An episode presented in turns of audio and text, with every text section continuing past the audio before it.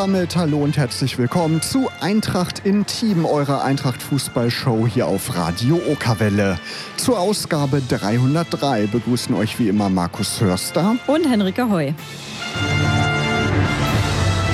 Ja, und Henrike, wir haben einen tollen Gast heute. Ja, den dienstältesten Eintracht-Spieler haben wir da. Genau, und das mit gerade mal 27 Jahren ist er das. Ist eigentlich ein bisschen überraschend. Wir freuen uns gleich auf das Gespräch mit Nico Kiewski, der uns heute eine Stunde lang Rede und Antwort steht. Ja, wir hätten uns natürlich alle gewünscht, dass wir heute in dieser Ausgabe gemeinsam den sicheren Klassenerhalt feiern können. Leider hat es damit noch nicht ganz geklappt und es steht ein ziemlich spannendes Saisonfinale vor der Tür. Darüber und über vieles mehr, da wollen wir heute Abend sprechen mit Nico Kiewski. Schön, dass du da bist. Herzlich willkommen, Nico. Vielen Dank für die Einladung. Ich freue mich sehr. Herzlich willkommen. Genau, Nico, erstmal vielleicht die Frage, wie geht's dir? Hast du das Wochenende so ein bisschen verdaut?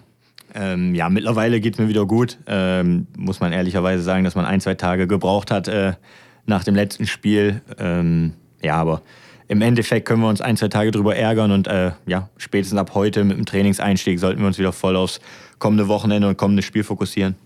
Was machst du nach Niederlagen, um den Kopf so ein bisschen frei zu kriegen? Hast du da Routinen? Puh, eigentlich keine, keine wirklichen Routinen. Ich fahre ganz normal nach Hause zu meiner Frau, zu meinem Hund. Ähm, da bekommt man schon ein bisschen Ablenkung. Ich glaube, das ist auch wichtig, äh, dass man, sag ich mal, Sport Sport sein lässt und zu Hause dann wirklich auch mit der Familie Zeit genießt. Aber ähm, man muss schon sagen, dass man ja das Spiel auch ein bisschen mit nach Hause genommen hat. Äh, ja, dass die Stimmung nicht die beste war daheim. Ja, da sprechen wir auf jeden Fall ähm, gleich nochmal drüber.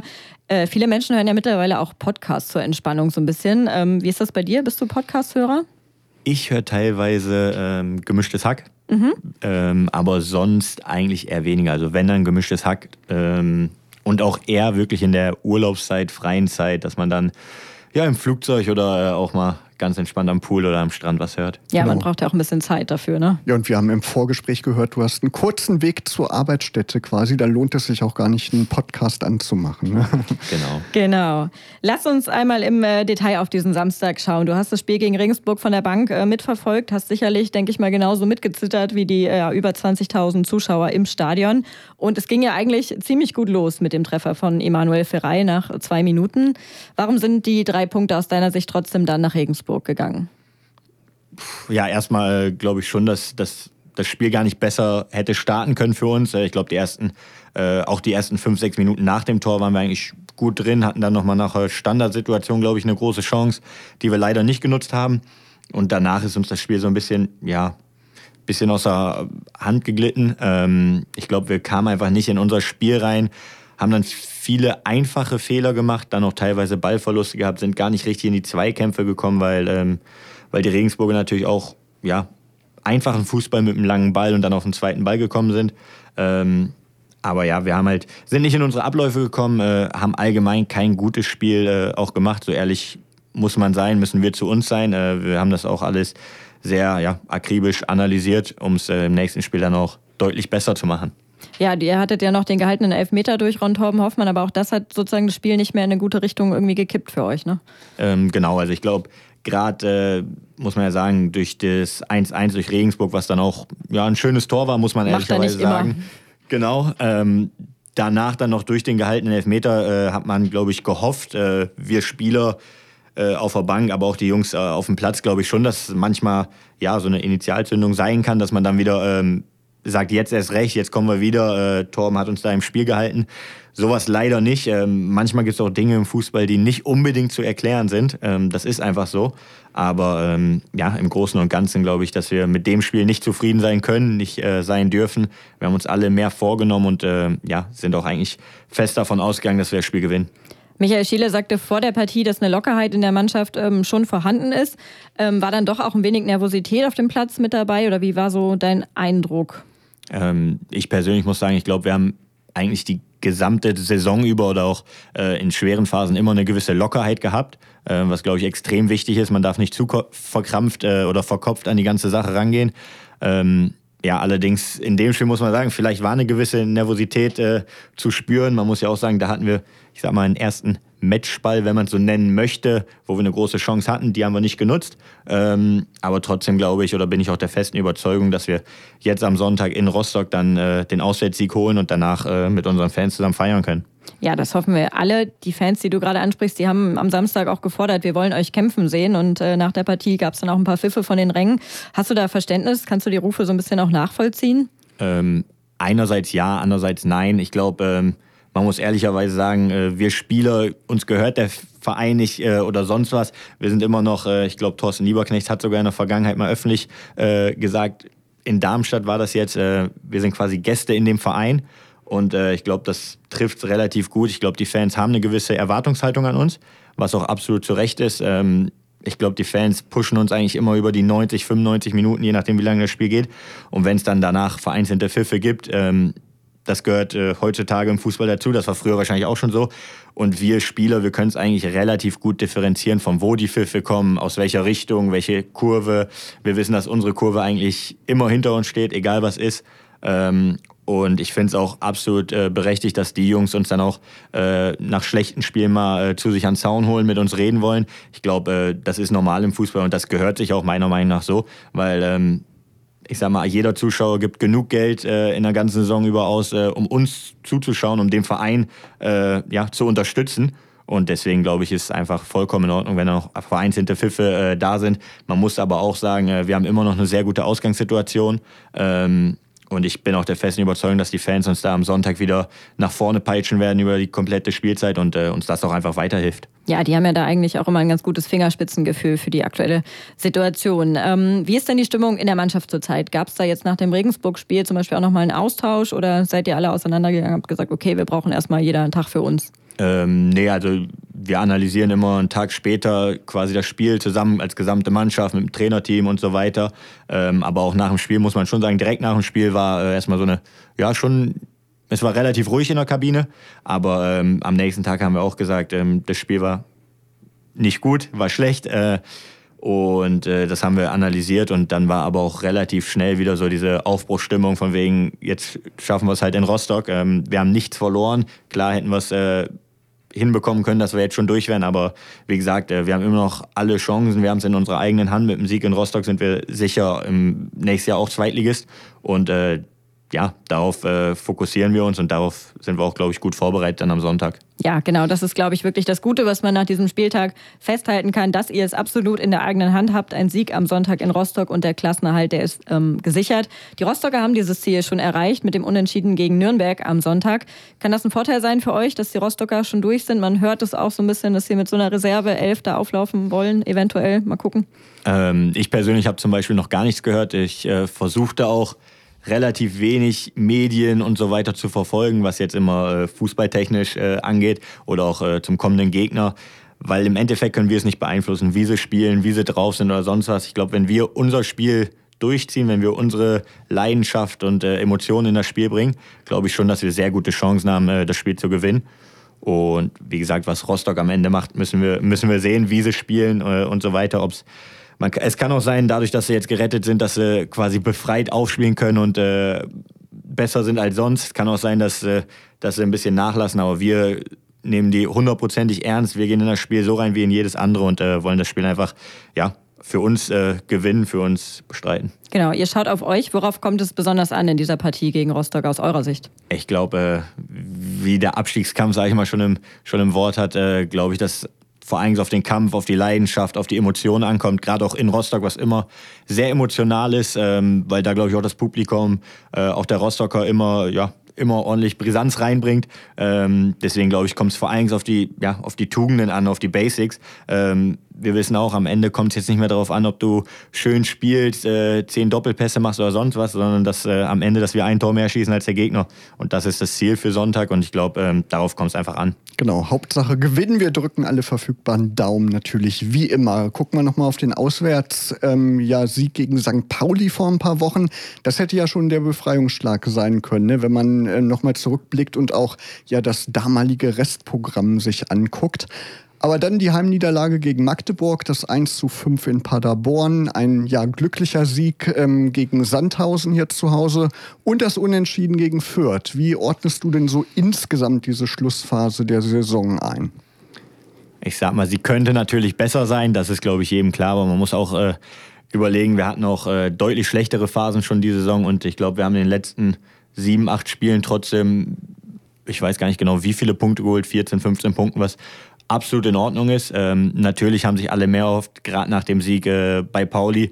Ich glaube, das Spiel war auch, äh, da lief alles für uns. Ähm, wir standen defensiv relativ kompakt, haben schnell zwei Tore gemacht. War einfach eine super Stimmung äh, im ganzen Stadion, in unserem Block. Und ähm, dann zu Hause das Spiel gegen Magdeburg, wo wir nicht unbedingt in unser Spiel gekommen sind. Ähm, wo es die Magdeburger auch einfach gut gemacht haben, muss man auch sagen. Ähm, die standen sehr gut bei uns in den Räumen, wo wir nicht hundertprozentig wussten, wer geht jetzt hin, wer äh, geht nicht hin. Wir hatten, ja, kamen nicht ganz in die Zweikämpfe. Ähm, ich glaube, das Paderborn-Spiel brauchen wir nicht großartig analysieren. Das war einfach, äh, war, war einfach schlecht, muss man auch ehrlicherweise sagen. Ähm, genau, und dann, ja, glaube ich schon, dass wir zuletzt eigentlich gegen Sandhausen und für zumindest was Punkte technisch angeht, äh, vier Punkte aus zwei Spielen auf jeden Fall in Ordnung ist. Auf jeden Fall. Äh, die Art und Weise ist natürlich auch äh, immer eine Sache. Äh, gegen Sandhausen wissen wir auch, dass wir nicht gut gespielt haben, aber ähm, da haben wir gewonnen. Das Ergebnis stimmt. Eben, genau. so hätte ich es gerne auch gegen Regensburg gehabt. Äh, schlecht spielen, aber gewinnen, weil äh, um was anderes geht es aktuell nicht. Und ich glaube, auswärts in Fürth auch äh, ein Unentschieden ist auch in Ordnung. Klar, man weiß auch, äh, hätte man da gewonnen, wäre jetzt vielleicht auch alles safe. Ähm, aber ich glaube, ähm, dass wir da auch auf jeden Fall ähm, ja, auf einem guten Weg sind, auch wenn jetzt vielleicht die spielerische Leistung nicht die beste war. Aber ähm, ich bin, wie gesagt, der festen Überzeugung immer noch, dass wir am Sonntag die drei Punkte holen und dann auch äh, den Klassenerhalt feiern. Auf jeden Fall macht ihr es spannend, wie eigentlich immer in den letzten Jahren. Ne? Da ähm, ja, bleibt ihr euch auf jeden Fall treu. Nico Kiewski ist weiterhin unser Gast hier in Eintracht Intim. Ja, und wie angekündigt, wollen wir mal gucken, was die Kollegen vom Kicker geschrieben haben über die Schlussphase der Saison, also in Bezug auf die Eintracht. Und die haben in einem Bericht geschrieben, nervlich angeschlagen, irrlichtet sie, also die Eintracht, durch diese letzten Saisonwochen. Zu hart geurteilt? Was ist deine Einschätzung? Äh, für mich definitiv, vor allem auch die Wortwahl. Ähm ich glaube immer, dass wir, dass wir die Saison eigentlich von Anfang an schon Abstiegskandidat für viele waren, dass es für uns nur um den Klassenerhalt geht und äh, da finde ich schon sehr hart, sowas, äh, sag ich mal, zu schreiben, weil aktuell sind wir äh, immer noch überm Strich, haben alles in der eigenen Hand. Äh, ich weiß gar nicht, was sie dann gegebenenfalls über Bielefeld oder auch Nürnberg schreiben. Oder noch schlimmer über Regensburg, Sandhausen, die schon abgestiegen sind. Ähm, deswegen glaube ich schon, dass es extrem hart ist. Aber ähm, ich sag mal, wir Spieler, Trainerteam und äh, der ganze Stuff drumherum, äh, ich glaube, wir lesen relativ wenig solche, ja, solche Schlagzeilen vor allem. Ich glaube, äh, der Kicker schreibt das auch, damit sie möglichst viel auf, Aufsehen erregen. Ähm, deswegen lässt uns das eigentlich kalt, ähm, weil wir da, glaube ich, auch so viel Selbstbewusstsein haben, dass wir da drüber stehen und äh, unser Ding durchziehen werden. Ja, darf man sich einfach nicht verunsichern lassen, genau. Ist eben irgendwie, ja, die Presse, die muss dann natürlich auch sowas mal schreiben.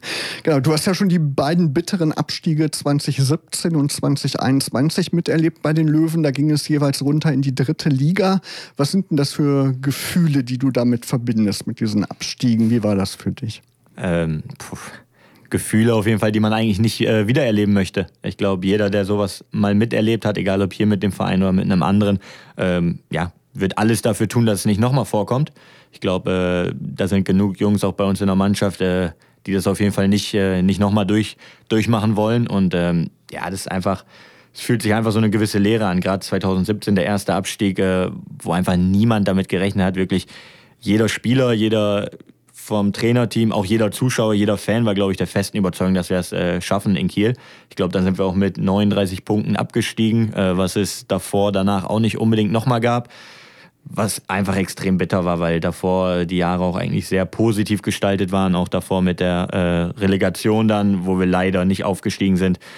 Deswegen war das 2017 schon extrem hart, muss man ehrlicherweise sagen, was auch ja, schon ein, zwei Wochen noch äh, ja, mit, mit den Urlaub be äh, begleiten hat. Ähm, und ja, der zweite Abstieg für mich persönlich, da habe ich quasi die komplette Saison äh, verpasst aufgrund meiner Kreuzbandverletzung. Ähm, deswegen war ich da wahrscheinlich nicht komplett äh, nah am Team und so weiter drumherum äh, dabei. Aber trotzdem ist immer extrem enttäuschend und bitter abzusteigen. Und äh, ich sage mal, ich bin jetzt auch ein paar Jahre hier im Verein und äh, ich will mich jetzt nicht als Fan oder ähnliches äh, bezeichnen. Ich glaube, da, da sind andere eher in der Position. Ähm, aber trotzdem macht es halt ja schon was mit einem, wenn der Verein einfach, für den man jahrelang spielt, absteigt. Das Klar. ist Fakt. Klar, verbindet man ja was mit, ne? ist man mit Herzblut natürlich dabei.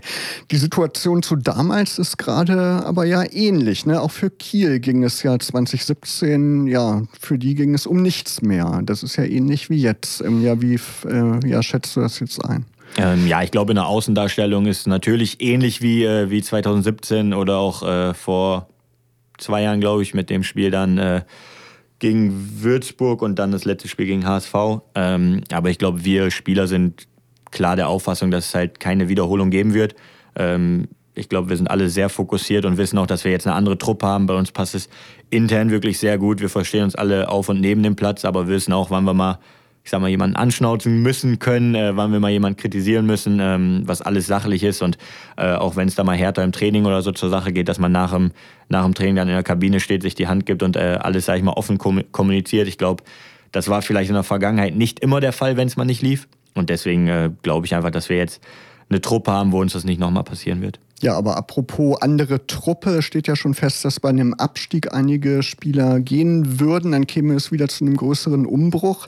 Ähm, wie wichtig wäre dieser Klassenerhalt auch für den Verein als Ganzer und für euch als Mannschaft insgesamt, damit eben diese ja eingeschworene Truppe erhalten bleibt? Äh, ja, ich glaube, ein Klassenerhalt ist für jeden Verein, sage ich mal, in der Situation extrem wichtig, genauso wie äh, für Eintracht Braunschweig dann auch.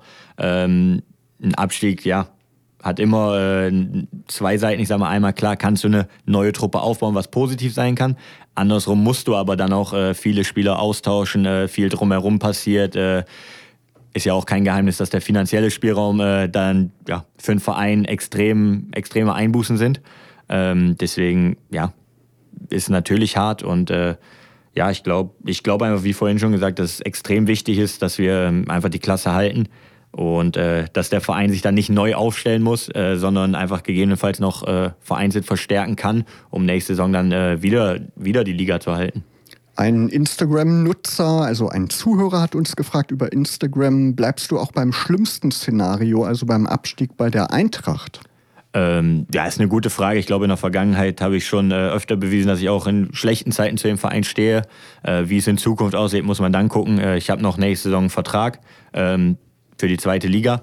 Äh, alles andere wird man dann, glaube ich, mit dem Verein äh, besprechen, wenn das Worst-Case-Szenario eintritt. Aber davon gehe ich eigentlich nicht aus. Ich bin der festen Überzeugung, dass wir in der zweiten Liga bleiben und ich dann auch ganz normal meinen Vertrag erfüllen werde. Ähm, zumindest habe ich jetzt nicht unbedingt andersweitig geplant. Sehr gut, sehr gut. Du bist mit deinen 27 Jahren ja sogar der dienstälteste Spieler bei der Eintracht. Ne? War ja auch letztes Jahr so und natürlich auch dieses Jahr weiterhin. Nächstes Jahr zehn Jahre bei der Eintracht. Das willst du, glaube ich, dann auch noch miterleben. Und äh, diesbezüglich kam auch eine Frage via Instagram von David1-Peter und der fragt, was bedeutet es dir denn, den roten Löwen auf der Brust zu tragen? Stolz. Also ich sag mal, ich bin wirklich stolz hier für den Verein, für die Stadt, äh, sag ich mal, spielen zu dürfen. Ich glaube, äh, wir vertreten ja wirklich eine ganze Region hier, dadurch, dass wir einfach mit dem roten Löwen auf der Brust äh, auftreten. Und äh, ich glaube, es ist auch Fakt, äh, wir können auch mal schlecht spielen, wir Spieler, auch ich äh, hatte bestimmt einige schlechte Spiele, das ist, glaube ich, vollkommen normal, aber wichtig ist, dass du halt immer ja, immer das Wappen, den Verein, sag ich mal, mit einer gewissen Leidenschaft, mit Emotionen prägst. Und das ist das Wichtigste. Und ich glaube, äh, das ist jedem wichtig und äh, wie du gesagt hast, genau, ich bin jetzt neun Jahre hier, nächste Saison wäre es die zehnte Saison und äh, ich wäre sehr froh, wenn ich die voll mache, die zehn Jahre auf jeden Fall. Äh, ja, weil ich mich hier einfach wohlfühle, meine Familie fühlt sich hier wohl und ähm, ja, für mich, ich habe äh, damals, wo ich wo ich hergekommen bin, äh, habe ich dann Spieler wie Boland, äh, Ken Reichel und so weiter kennengelernt, die alle gefühlt alle zehn Jahre im Verein war und ich hätte kein Problem, ja, denen das nachzumachen. Ja, aber kommt gefühlt irgendwie gar nicht so oft vor, oder? Dass Spieler so lange bei einem und demselben Verein sind, dauerhaft vor allem. Ne? Manche, die gehen dann mal weg und kommen dann vielleicht noch mal wieder oder so. Aber so dauerhaft für so eine lange Zeit ist, glaube ich, relativ selten, oder? Ja, ich glaube, es kommt wirklich nicht allzu oft vor. Ich glaube, äh, wir haben ja mit Jasmin Fesic auch jemanden, der schon gefühlt 15 Jahre im Verein ist, zwischendurch dann vielleicht mal weg, weg war. Der war ja genau. weg in Magdeburg zum genau, Beispiel. Ne? Genau, genau, aber ähm, der ja auch wirklich äh, den Verein mitgeprägt hat in den letzten äh, Jahren. Und äh, ja, wie gesagt, ich fühle mich, fühl mich hier wohl. Ähm, das ist für mich auch ja, einfach was Besonderes. Der Verein war auch in schlechten Zeiten für mich persönlich da, wo ich mich äh, verletzt hatte, haben sie mir eigentlich direkt äh, zwei Tage danach signalisiert, dass egal was ist, dass sie meinen Vertrag verlängern, egal ob zweite Liga, dritte Liga oder sonst was, was für mich einfach auch eine gewisse Wertschätzung ist. Und äh, ich glaube, dann ist es auch normal, dass es einfach ein Geben und Nehmen, dass ich dann auch, äh, sag ich mal, wenn halt äh, in der Vergangenheit dann mal der Abstieg war, dass du dann trotzdem versuchst, nochmal mit den Jungs, mit dem Verein wieder aufzusteigen. Und das ist mir bis jetzt ganz gut gelungen, glaube ich. Aber ich äh, hoffe auch, dass es nicht nochmal vorkommt, dass ich, dass ich äh, absteige, gegebenenfalls äh, maximal nochmal aufsteige, irgendwann mal nach oben hin. Genau, als Highlight dann am Ende auf jeden Fall. Ne? Genau. Ähm, ja, in so einer langen Zeit, fast zehn Jahre, erlebt man ja eine ganze Menge. Ne? Wenn jetzt neue Spieler kommen, die vielleicht mit Eintracht noch gar nicht so viel zu tun hatten, kommen die vielleicht zu dir so als erfahrenen Eintracht-Hasen und fragen, wie war es bei dem oder dem blau-gelben Ereignis? Äh, kommt das vor, dass du denen so ein paar Anekdoten erzählst? Ähm, ich finde das immer schwierig äh, mit alter Hase. Ich bin jetzt 27 Jahre, aber natürlich muss man sagen, ich bin jetzt neun Jahre im Verein, habe, glaube ich, sehr vieles miterlebt. Äh, schöne Zeiten, aber auch die schlechten Zeiten. Und äh, ja, da gibt es natürlich ein paar, paar Geschichten äh, wahrscheinlich zu erzählen oder dann auch äh, Fragen, wie es damals war beim Aufstieg, in solchen Momenten, in manchen Spielen. Äh, was ging einem da durch den Kopf? Ähm, deswegen, also glaube ich schon, dass man da ja über die, die Zeit einfach hinweg viele Geschichten wahrscheinlich erzählt, aber auch erzählt bekommen von anderen Spielern, wie es bei anderen Vereinen war. Ähm, aber wie du gesagt hast, ich habe, glaube ich, hier in Braunschweig schon sehr, sehr viel erlebt. Ähm, ich glaube, ich hatte maximal ein oder zwei Saisons, wo wirklich relativ ruhig und entspannt, ohne große negative oder positive Highlights äh, ging. Und ja. Was war dein absolutes Highlight, wenn diese Frage kommen würde? Ich glaube, mein Highlight, also das sage ich immer wieder, mein Highlight-Spiel war eigentlich kein besonderes Spiel. Wir hatten ein Heimspiel, äh, Flutlichtspiel gegen Dynamo Dresden, wo wir 1-0 gewonnen hatten. Ähm, wo ich glaube, Ken Reichel in der 89. Minute das 1-0 geschossen hat durch einen Fernschuss. Ähm, ja, einfach diese ganze Stimmung im Stadion. Das Stadion ist explodiert. Wir waren danach mit der gesamten Mannschaft auf, der, äh, auf dem Zaun in der Kurve. Das Spiel ist mir schon sehr, sehr in Erinnerung äh, geblieben. Äh, als, also war wahrscheinlich auch mein absolut positivstes Spiel oder Erlebnis, was ich äh, mit dem Verein hatte. Du hast fast vor genau einem Jahr auf den Tag deinen Vertrag um zwei Jahre verlängert. Im Juni 2024 läuft der aus.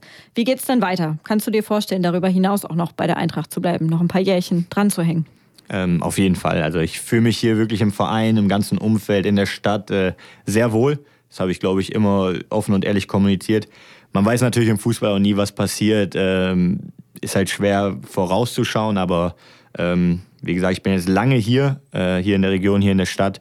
Und ähm, ich kann mir sicherlich auch vorstellen, die nächsten fünf, sechs, sieben Jahre hier zu bleiben. Äh, man muss natürlich sagen, dass da alles ringsherum drum passen muss. Das ist auch klar.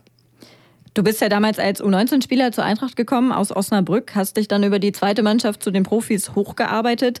Wenn du dich an diese Zeit damals ähm, zurückerinnerst, welchen Tipp würdest du vielleicht auch Nachwuchsspielern geben, die jetzt vielleicht so auf dem, auf dem Sprung zum Profifußball stehen? Puh, ist eine sehr gute Frage. von Nico Kiewski. Neue äh, Rubrik. Ja, äh, ich glaube einfach, dass, dass es extrem wichtig ist, dass die Jungs einfach oder Jungs und Mädchen einfach Spaß haben. Spaß am Fußballspielen, auch wenn es mal vielleicht eine Phase gibt, die nicht so gut läuft, gerade in dem Alter, wo dann auch viele Freunde vielleicht mal feiern gehen und so weiter, vielleicht, äh, ja, einfach viele Dinge äh, ringsherum passieren, dass man einfach fokussiert weiterarbeitet, vor allem Spaß hat und äh, am Ende, wenn man die Möglichkeit äh, bekommt, dass man die versucht zu nutzen. Hattest du einen Mentor in, in, deiner Zeit, auch als du jünger warst oder so über die Jahre jetzt in deiner Karriere bisher?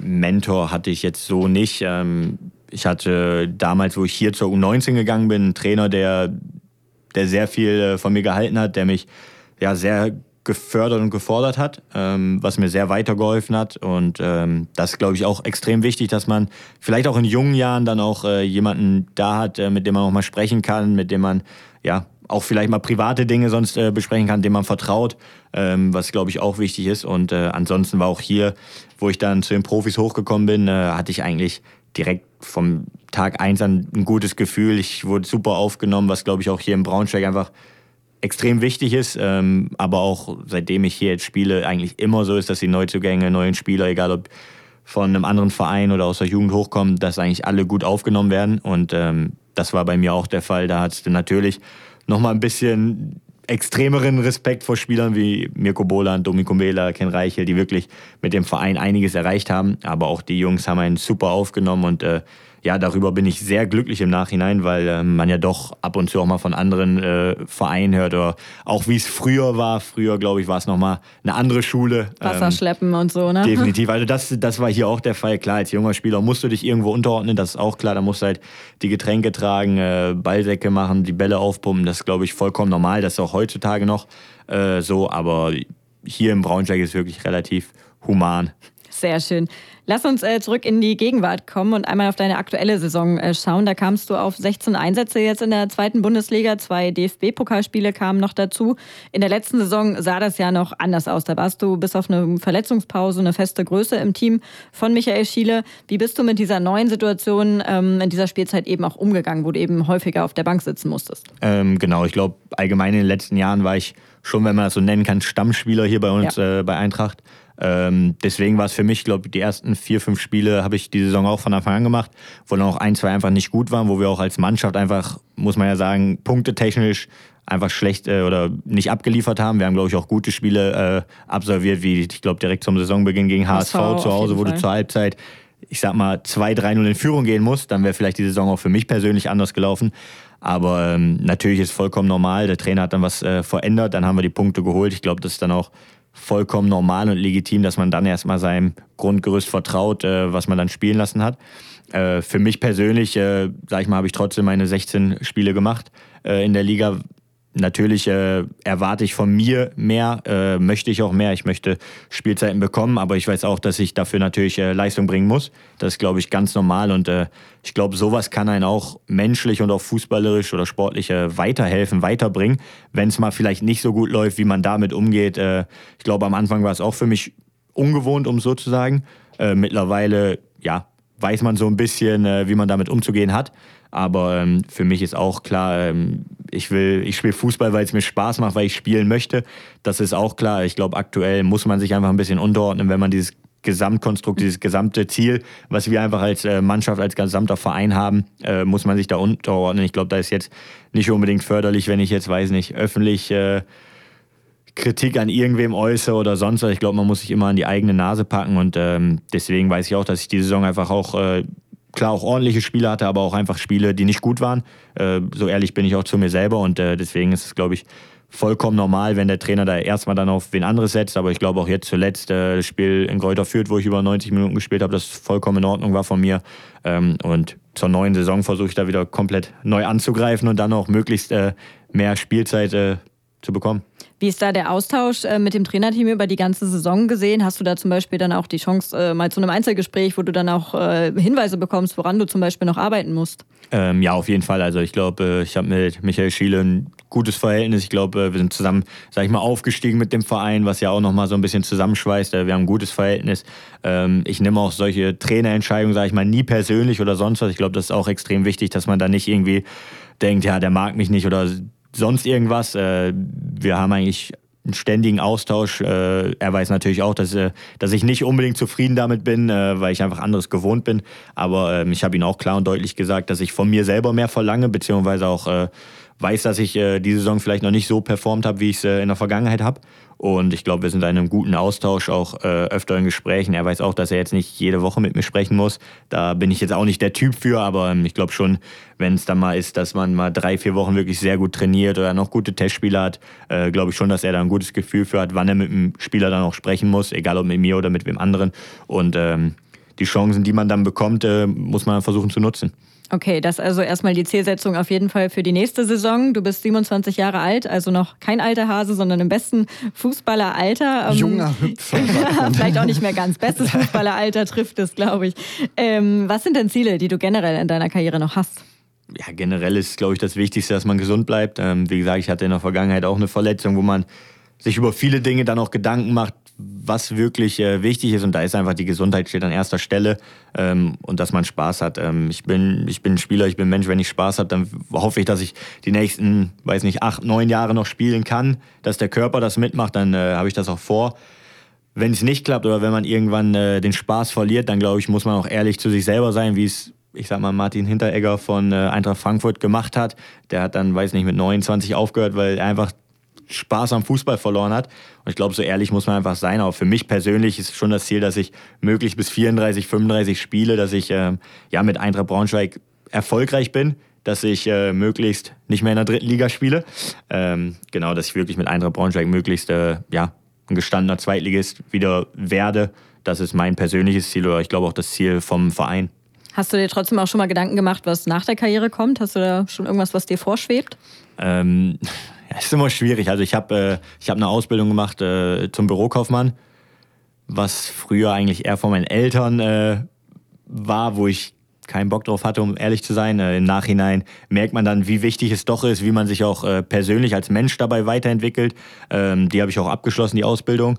Und ich weiß jetzt nicht unbedingt, ob ich später im kaufmännischen Bereich arbeiten möchte, aber ich habe äh, zumindest was in der Hinterhand und alles andere, bin ich ehrlich, habe ich jetzt noch nicht großartig geplant. Ich hoffe erstmal, ich noch sieben, acht Jahre vor mir habe und dann äh, ja alles ganz entspannt angehen kann. Aber Fakt ist auch, dass ich glaube, jeder bei uns aus der Mannschaft noch einen normalen Job danach ausüben muss. Das ist auch klar. Ähm, deswegen ja, hoffe ich mal, dass ich da noch ein paar Jahre warten kann. Wir haben Instagram entnommen. Du hast bald noch eine ganz andere Aufgabe. Du wirst Vater, richtig? Wie groß ist die Vorfreude? Sehr groß, ähm, genau. Also meine Frau und ich erwarten im September unser erstes Kind.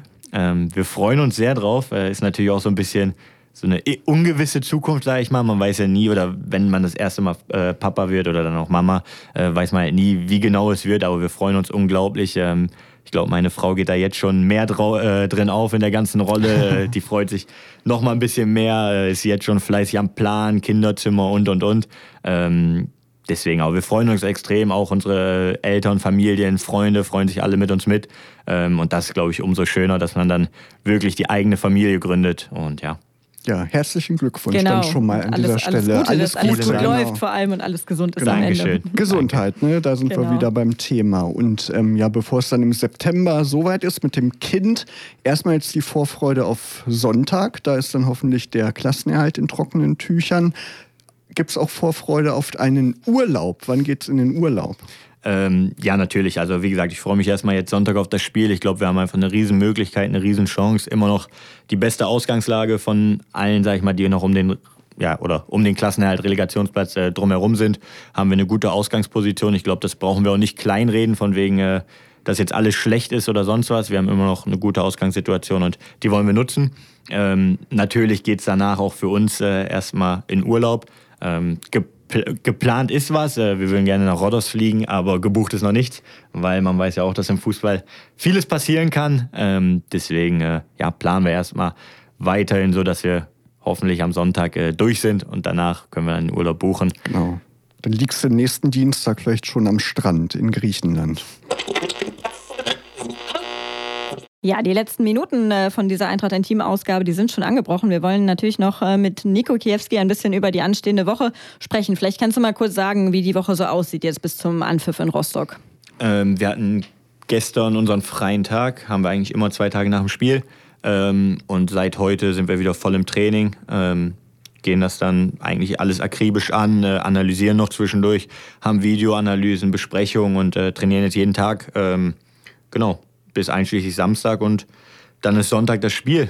Also ist eigentlich eine relativ normale Woche. Ich glaube, es ist auch wichtig, dass wir da jetzt nicht in irgendwelchen Aktionismus oder ähnlichem verfallen. Also wir haben eine normale Woche, normale Spieltagswoche, wo wir uns genauso vorbereiten wie zu jedem anderen Spiel, was meiner Meinung nach auch äh, richtig ist.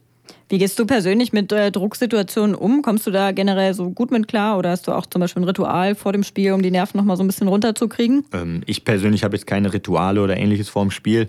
Ähm, auch sonst glaube ich jetzt, also jetzt glaube ich ist eh noch keiner nervös. Wahrscheinlich geht es dann kurz vorm Spiel, ist man schon noch mal vielleicht äh, ein bisschen nervös. Aber eigentlich während des Spiels, während der 90 Minuten, sag ich mal, ist bei mir persönlich legt sich die Nervosität eigentlich, weil man da einfach äh, ja spielt, spielen möchte, äh, je nachdem. Und dann auch einfach das Vertrauen in sich selber hat. Und ich glaube auch, also ich persönlich habe das Vertrauen in jeden anderen Spieler auf dem Platz, egal wer das spielt. Äh, ich bin der festen Überzeugung, dass wir es am Sonntag äh, ziehen. Und deswegen glaube ich, eine gewisse Nervosität ist bestimmt dabei, aber ähm, ich glaube, die legt sich sehr, sehr schnell, wenn das Spiel angepfiffen ist. Parallel spielen dann ja am Sonntag die direkten Konkurrenten im Abstiegskampf, Nürnberg in Paderborn und Bielefeld äh, in Magdeburg. Wie schätzt du die Partien ein oder sagst du, gucke ich überhaupt nicht drauf? Ist erstmal nur der Fokus komplett auf uns? Ähm, ja, ich glaube, das Wichtigste ist, wir können eh nur unser Spiel beeinflussen. Ähm, wir müssen, wenn wir gewinnen, ist egal, was bei den anderen äh, auf den anderen Plätzen passiert. Deswegen glaube ich, ist äh, das einzig Richtige, was wir machen können, auf uns zu gucken und unser Spiel zu gewinnen, weil dann ist, sage ich mal, das andere egal. Aber natürlich, äh, falls ja, Fall XY eintrifft, natürlich wird man dann nach dem Spiel gucken, was die anderen gemacht haben. Aber wie gesagt, ich glaube, wir sind wir sind gut daran, wenn wir auf unser Spiel gucken, wenn wir unser Spiel durchziehen und ähm, dann ist, wie gesagt, relativ egal, was die anderen machen. Ja, und am Samstag vor der Abfahrt nach Rostock dann, äh, wie gesagt, noch ein öffentliches Training. Und das ist ja sicherlich vielleicht auch nochmal die Chance für die Fans, euch einen positiven Energieschub mitzugeben, oder? Würdest dich freuen über ein paar Zuschauer? Ja, definitiv. Also ich glaube, äh, jeder von uns freut sich darauf, äh, wenn da ein paar Fans beim Training sind.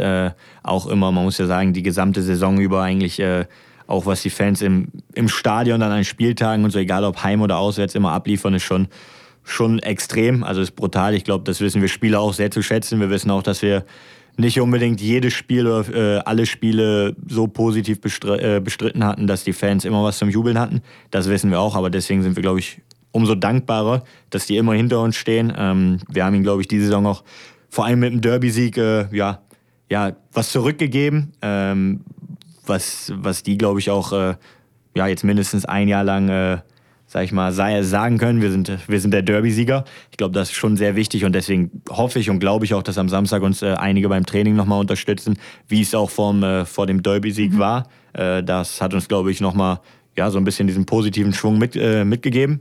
Ähm, war dann am Ende erfolgreich und ich würde mich freuen, wenn es Samstag, Sonntag dann wieder so abläuft. Ja, ich glaube, da werden ein paar Leute auftauchen. Und Bestimmt. bevor wir dich jetzt verabschieden, haben wir noch eine weitere Nachricht, die uns über Instagram erreicht hat von äh, papabär-1967 nennt sich der User. Und der hat geschrieben, ich habe keine Frage, Nico soll einfach so sympathisch bleiben, wie er ist. In Rostock packen wir es. Perfekt, vielen Dank. Ich weiß äh, auch, wer der User ist. Deswegen liebe Grüße und äh, vielen Dank.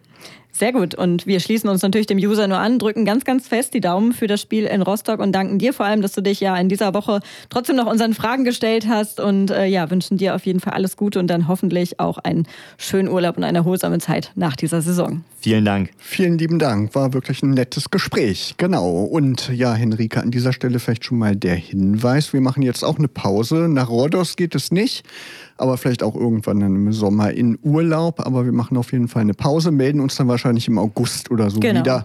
Und das Ganze geben wir dann natürlich auf unserer Instagram-Seite und bei Facebook bekannt. Ja, aber Eintracht werdet ihr trotzdem nicht los, auch wenn es Eintracht in Team in dieser Zeit nicht gibt. Unter anderem steht nämlich am 17. Juni ein besonderes Ereignis an Henrike 1923. Was war da? Da war das äh, Stadion ähm, wurde gebaut wurde gebaut, wurde so, eröffnet. Jetzt hast du mich jetzt fast überrascht, wurde eröffnet, genau. eröffnet und am 17. Juni 2023, wenn man nachrechnet, wird das Stadion also 100 Jahre Richtig. alt und das wird groß gefeiert. Wir haben ja im Dezember, glaube ich, war es, haben wir ja ausführlich über die Crowdfunding-Aktion genau. gesprochen. Die war ja letztendlich erfolgreich. Und jetzt kann eben im Eintrachtstadion gefeiert werden. Am 17. Juni, 11 Uhr geht's los und es startet mit der offiziellen Benennung des Vorplatzes in Platz der 67er, ne, wo wurde ja. Da wissen wir jetzt, was 1967 war, das kann ich auch beantworten. Genau, das wissen, glaube ich, alle, das brauchen wir nicht erklären. Und die Meisterspieler, die sind da anwesend und werden das Ganze durchführen. Und dann gibt es sogar ein Spiel der Eintracht-Traditionsmannschaft um Domi Kumbela, Pfitze und Matthias Heim, Hein gegen den ersten FC Magdeburg. Ja, und abends gibt es noch Konzert, weil am 17. Juni ist in Braunschweig auch die Kulturnacht. Und deswegen aus diesem Anlass spielen die Maniacs im Eintrachtstadion und die Top 40 Band Ever So. Also kann man vorbeigucken. Auf jeden 17. Fall. Juni und dann dem Eintrachtstadion zum 100. Geburtstag gratulieren. Ja, Henrike. Und das war es doch schon mit Eintracht Intim genau, für heute. Das war's. Vielen Dank an euch fürs Zuhören, für die Treue in dieser Saison. Waren ja wirklich spannende Gäste wieder dabei. Wenn ihr die Saison vielleicht verpasst haben solltet, jetzt diese Sendung nur gehört habt, dann schaut mal unter eintracht-intim.de vorbei. Da gibt es alle Sendungen zum Nachhören und überall, wo es Podcasts gibt, natürlich, Henrike. Und genau. ja, wir hören uns wieder dann irgendwann im August wahrscheinlich. Und bis dahin wünschen euch Markus Hörster und Henrike Heu eine schöne blau-gelbe Zeit. Radio Okawelle. Das Radio für die Region Braunschweig.